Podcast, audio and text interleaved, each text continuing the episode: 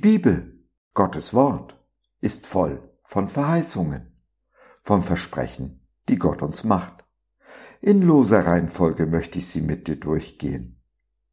Denn nur wenn wir wissen, was Gott uns versprochen hat, können wir unser Geschenk auch auspacken.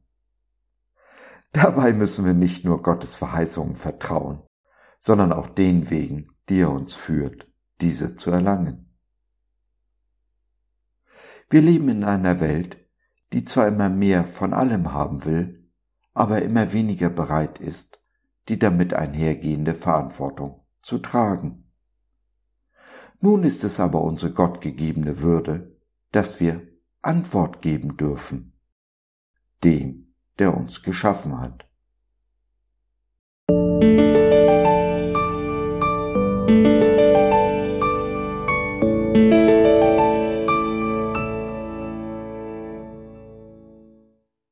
Verantwortung heißt Antwort geben.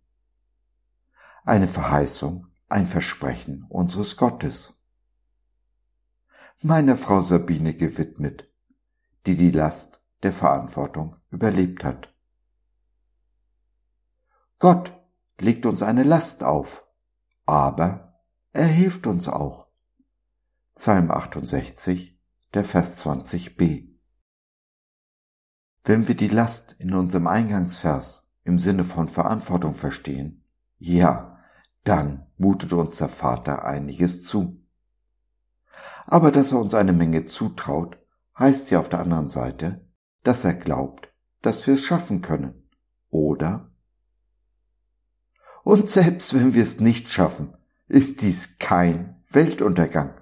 Oder schlimmer, hat der Vater uns deshalb weniger lieb. Nein, Fehler passieren und jeder von uns, der auf dem Weg ist, weiß, es geht auch mal einen Schritt zurück. Oder wir nehmen an einer Gabelung die falsche Abzweigung. Das ist normal, menschlich und einkalkuliert. Unser Vater sieht die Dinge von ihrem Ende her, während wir nur das Hier und Jetzt sehen. Wir können Gott nicht überraschen mit dem, was wir tun. Er hat es vorher gewusst. Nichts, aber auch absolut nichts entgleitet seinen Händen. Alles, aber auch wirklich alles fügt er in seinen großen Masterplan ein. Somit ist es auch unmöglich, Gott zu enttäuschen, denn er täuscht sich nicht in uns. Und so können wir getrost tun, wozu Petrus uns auffordert, all unsere Sorge auf ihn zu werfen. Tun wir das, finden wir Ruhe für unsere Seelen. Und diese Ruhe ist es, aus der heraus Jesus in uns wirkt, mit seiner Liebe und seiner Kraft. Seine breiten Schultern sind es, die letztendlich die Verantwortung tragen. Wir sind nur die Verwalter und verwalten die Verantwortung, die er uns übertragen hat, nach bestem Wissen und Gewissen. Haben wir aber das Gefühl, von der Verantwortung erdrückt zu werden, dann ist dies ein ziemlich sicheres Zeichen dafür, dass wir uns einiges von der Verantwortung Jesu auf unsere eigenen Schultern geladen haben. und wir beide wissen, Unsere Schultern sind nicht dafür ausgelegt, die Last der Welt zu tragen, oder?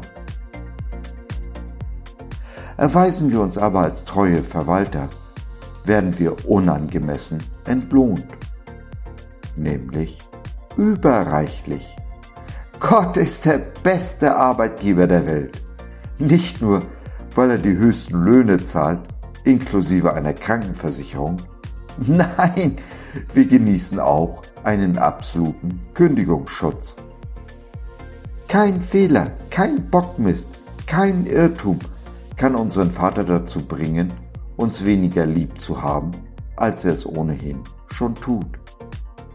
Verhauen wir eine Prüfung, haben wir die Gelegenheit, sie zu wiederholen.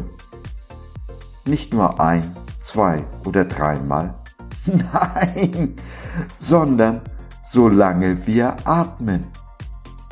Im Himmel bekommt dann jeder treue Verwalter sein Zeugnis mit dem Siegel Prüfung bestanden. Und so lasst uns heute in diesem Wissen mutig und unverzagt den Weg gehen, den der Vater uns vorgezeichnet hat. Du und ich sind gesegnet, wohin wir auch gehen, was wir auch tun. Wenn die Verantwortung, die du trägst, zu schwer ist für dich allein, dann mag es helfen, darüber zu reden. Nimm doch Kontakt mit uns auf oder nutze unser Info- und Seelsorgetelefon. Wir hören dir zu, beten für dich und mit dir und gehen die zweite Meile mit dir. www.gott.biz Glaube von seiner besten Seite.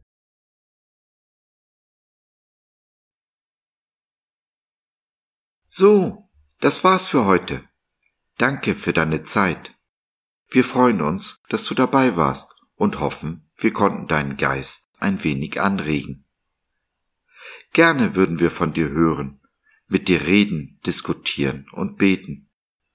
Und gerne würden wir erfahren, wie du die Dinge siehst, wie du sie verstehst.